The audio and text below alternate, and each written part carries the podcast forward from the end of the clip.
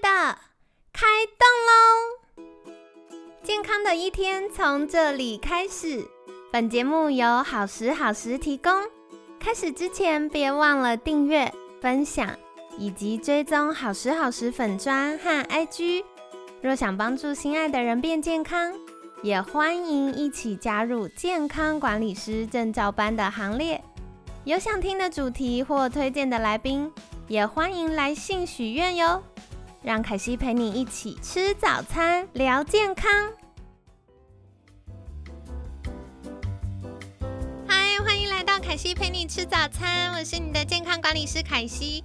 星期五快乐！不知道你们这礼拜 开工日还好吗？那希望不管怎么样，还是开开心心的喽。那今天呢，很开心邀请到凯西的好朋友。星光医院失智症中心主任刘子阳医师，刘医师早安。哎，早安，观众朋友早安。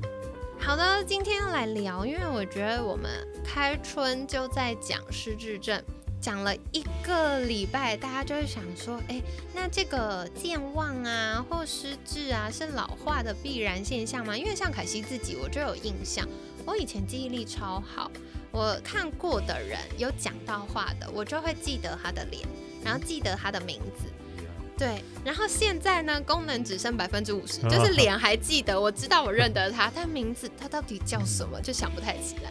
所以我就发现，哇，随着年纪增加，好像有一点点影响。所以今天想来请教刘医师，就是这个健忘跟失智是老化的必然现象吗？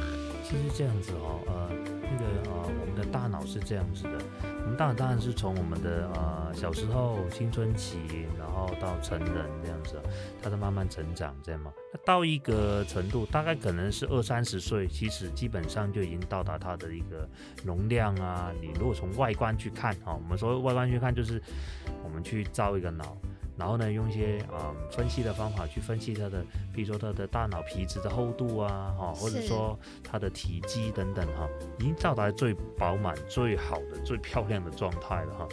那随着年纪增长，超过三十岁、三十五岁，慢慢呢，其实呢，他的脑呢，必然就是慢慢会变小了。但是这个变小也不是大家担心说，哎呀，糟糕，会变成萎缩成怎么样，也没有到肉眼可以看得非常明显。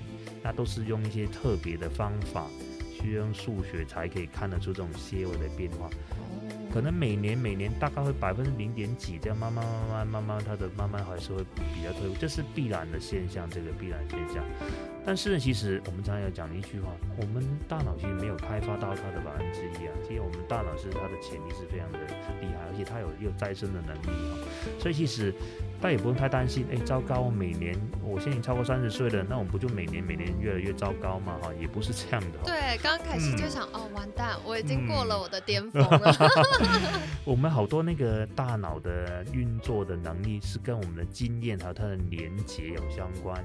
我们随着年纪增长呢，虽然大脑会慢慢慢真的用一个很慢很慢的速度，慢慢慢慢的减弱，但是我们的连接是增加的。就是说，我们经过一个事情之后呢，呃，比如说我们今天发生一些事情，或者说我们去用脑去训练一些事情，我们训练个乐器等等，大脑的这个本来原本不相干的一些。大脑的区块，比如说我假设一个举例好了啊，我三十岁啊，我才开始去学小提琴哦，因为很有兴趣。那结果我们呢，当然是笨手笨脚嘛哈。但是像我们的大脑去拿弓、去按弦这些动作呢，都是靠我们大脑的运动区跟协调区，甚至我们的听力跟视觉要乐谱嘛哈。所有这些大脑都要。好像协奏曲，好像一个交响乐团一起活泼起来，它才可以有办法。那这些区块平常可能就是没再联系的啦，在三十岁以前。但是当我们三十岁以后才开始学一个新的东西，诶，体在大脑这几个区块，它就活跃起来、活泼起来了。有研究他发现哦，举这个例音乐例子来，呃，是这样讲哈。在我们听音乐、在演奏乐器的的时候呢，其实我们大脑好多大脑的区块，刚刚提到运动区、感觉区、呃听觉的声音，还有视觉等等啊，甚至我们的感情区，全部都亮起来。哇哦！证明说，其实我们多去训练它，其实呢，这些平常互不相干的这些区块呢，都会慢慢的呃活络起来，慢慢增加连接。所以大家也不会太担心说啊，我超过三十岁了，是不是脑就越来越糟糕了，越来越笨？也不是这样子。反而随着年纪增长，如果我们要符合这我们前几天讲的终身学习的态度呢，其实我们的这个大脑连接会越连接越来越多，甚至搞不好我们最后就是越来越聪明，是这样子的。对啊，因为大家就会想说，哎，这个脑部的巅峰大概在二十到三十岁左右。那之后应该越来越笨，但我们就发现，哎，不是啊，因为我们的长辈可能会有长辈的智慧，这些就是要用这个人生经验换来的。然后或者像刚刚刘医师讲，实际呀在做脑部的研究，我们就会发现，在学习新东西，特别如果这东西它需要的是比较身体复合型的功能，那它就会刺激我们大脑不同地方会去长出新的神经连接。所以又回到我们前几天讲的，为什么需要。一直提醒大家终身学习的必要性。那这个呢，就是可以帮助我们大脑一直很健康。了解。那接下来我想要快问快答。好啊，好啊。我额外想到的几个题目，第一个哦，就是有人说不吃早餐，长期的这个低血糖啊，那会伤害到脑部，这是真的吗？呃，可能要看我们那个低血糖低到多多厉害哦。那有些人晚餐是呃四五点吃的，像有些长辈，他的晚上说晚餐大概是下午三点。对。那我像这种长辈，如果早餐他的早餐如果是假设是呃隔天的五点六点，那可能隔的时间是真的有点久。那假设说他万一这个长者他又有一些像糖尿病啊等等的，他的血糖其实忽高忽低，那甚至有时候吃一些血糖的药。搞不到很低，那我们知道，其实血糖如果真的是非常低血糖的人哦，对大脑是伤害的。其实哦，这样子，嗯，是的，嗯，呃，临床上如果我们看到病人，假设他真的是低血糖过久的人，的确是有些人在大脑会造成伤害。那低血糖跟呃大脑缺氧，好，包括那个一氧化碳中毒，包括那个短暂缺氧的人，包括呃血糖过低比较久的人，这三种人，他有个特色，记性就变差。好，因为他这几个，因为我们当大脑的能量或是氧气啊供应等等都不足的时候，它会先牺牲掉那个最最烧能量的部分，就是记忆力。对，所以这样很很容易发现说，他们的两边的这个像那个颞叶海马回附近呢，就会造成一些伤害这样子。所以这些人就哎，我都记不得新的事情，哦，大家可能讲话都很正常，哈，语言方面都很流畅，没问题，就是记不得新的事情。就是我们蛮多这这个有些缺氧的病人也会有这样的状况。但呃，我想那个血糖过低，如果太久，还是非常非常不好，对大脑是不一件好，不是一件好的事情。了解，好，因为我觉得这几年就是很流行这个一六八断食。那一六八断食不是不好哦，因为很多人还是执行的很棒，然后瘦身瘦的很漂亮。可是有一些人本来血糖就控制不太好，然后又过过长时间的跳餐啊，或进食断食啊。那这样子呢，就很有可能会让我们容易低血糖。那低血糖的人，可能像刚刚刘医师讲到这个有呃，可能血糖控制不佳的状况，甚至糖尿病了。那另外就是可能肾上腺的皮质醇分泌的不是那么稳定的人，那也会影响到我们血糖的平衡。那过低的血糖过度的状况下，那特别是大家上班又很忙，对，正是要烧脑的时候，你又不给他能量，那这样子呢，呃，这个要节能减碳一下，我们就会优先先砍掉那个最费能量的部门是谁呢？就是大家的记忆力。所以常常大家觉得，哎，记忆力越来越不好了，是不是失智了呢？其实不是啦，好好吃早餐就会变好。了解了解。那另外就是刚刚刘医师还提到大脑缺氧，其实很多人大脑缺氧是因为可能慢性鼻窦炎啊、过敏啊，习惯用嘴巴呼吸。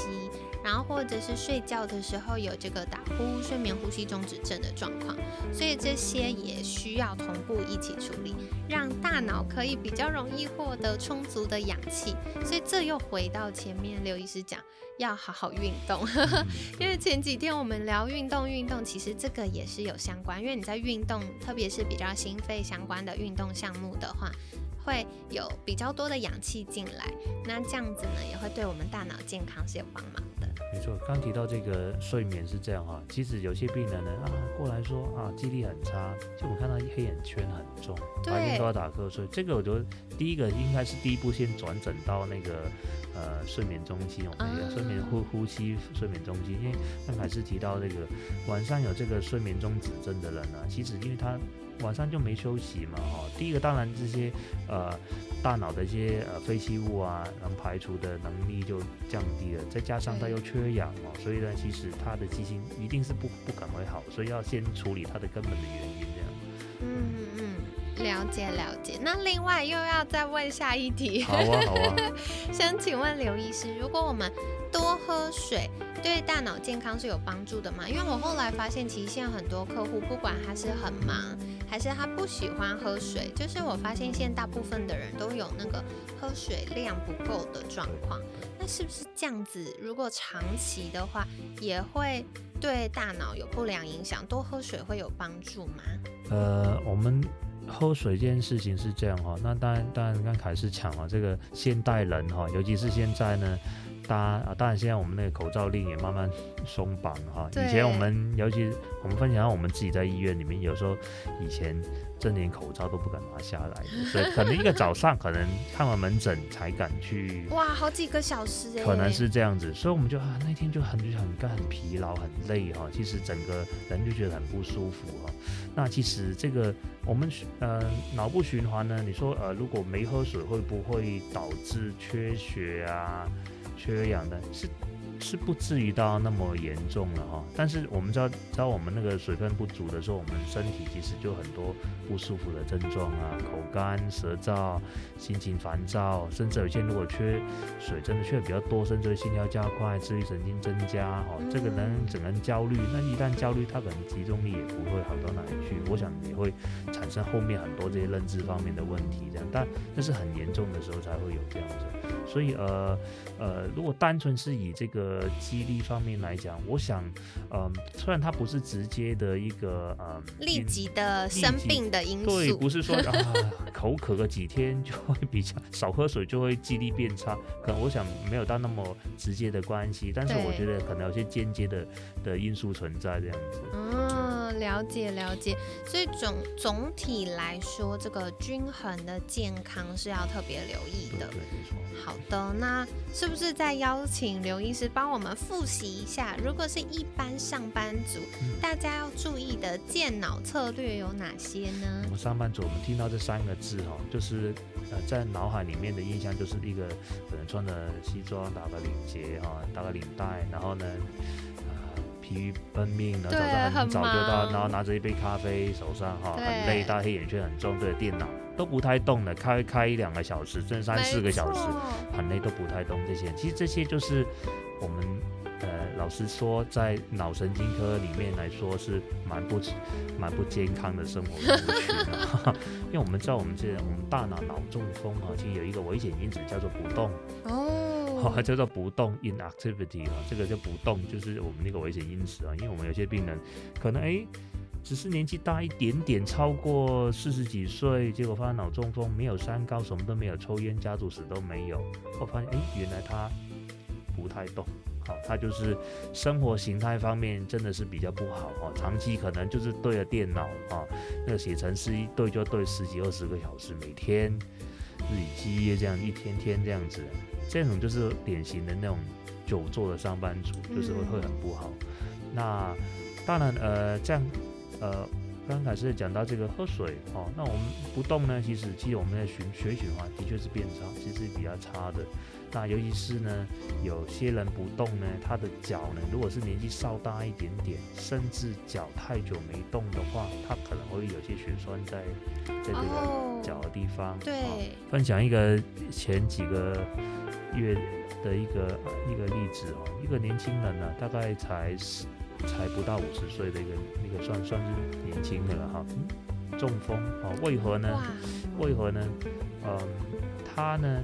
呃，应该是说他原本要动手术哈，结果后来呢，就发现说，哎，原来他有肺栓塞。他怎么会肺栓塞？这个年纪才十几岁，肺栓塞哈，他没有什么喘的感觉。后来再回顾一下，原来他呢前一天呢去参加那种呃，就是环岛的那种。